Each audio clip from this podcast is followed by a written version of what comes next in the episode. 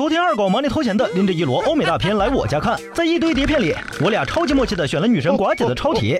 电影里，寡姐用身体运毒时包装破裂，新型毒品进入胃里，导致身体变异。于是她原本和普通人类一样，只被开发利用了百分之十的大脑，开始不断进化，直到百分之百。而且从百分之二十开始，寡姐就有了读心、易容、利用磁场之类的超能力，把二狗唬得一愣一愣，立马冲到胡同口买了四十斤核桃，说是要补脑。一直看着二狗笑而不语的我，真是被他。的蠢给深深萌到了，不过有免费的零食蹭，冷的也是绝对不会告诉那货真相的。但是身为冷粉，你们当然有权利知道答案。其实普通人的大脑只被利用了百分之十这个观点，很早就被科学家们否认了。而这个谣言之所以会被很多人信奉，主要是因为那些自封的大师们极力吹捧。他们想用这个观点来取得人们的信任，好让大家相信他们可以帮助人增长智力。但是这就像那些烦人的电视购物广告一样，除了敛财，基本起不到什么作用。人类的大脑就像一只小蜜蜂，一直在辛勤并且全力的劳动着。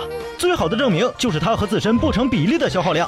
人的大脑重量只占到身体总重量的百分之二左右，但是能占用人体总耗能的百分之二十。我想能跟他有一拼的，也只有岛国人民了。人口不到全球的百分之二，却占据爱情动作片的半壁江山，实在是强。那么人体的这些能量究竟是怎么被大脑消耗掉的呢？科学家们分析，大脑所消耗的能量大部分被用在神经元的基本维护和相互沟通上，其余的能量则会用在让大脑基于过去的经验做出预测的工作上来。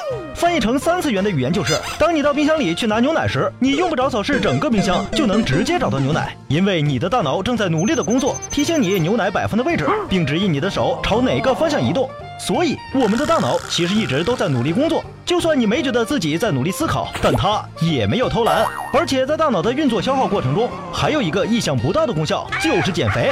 因为我们思考时，成百上千万的神经元会在我们体内的各种组织之间来回溜达，传递信息。这些神经元是需要报酬的，所以他们会拿走肝脏送出来全部血糖的百分之七十五，和身体总耗氧量的百分之二十。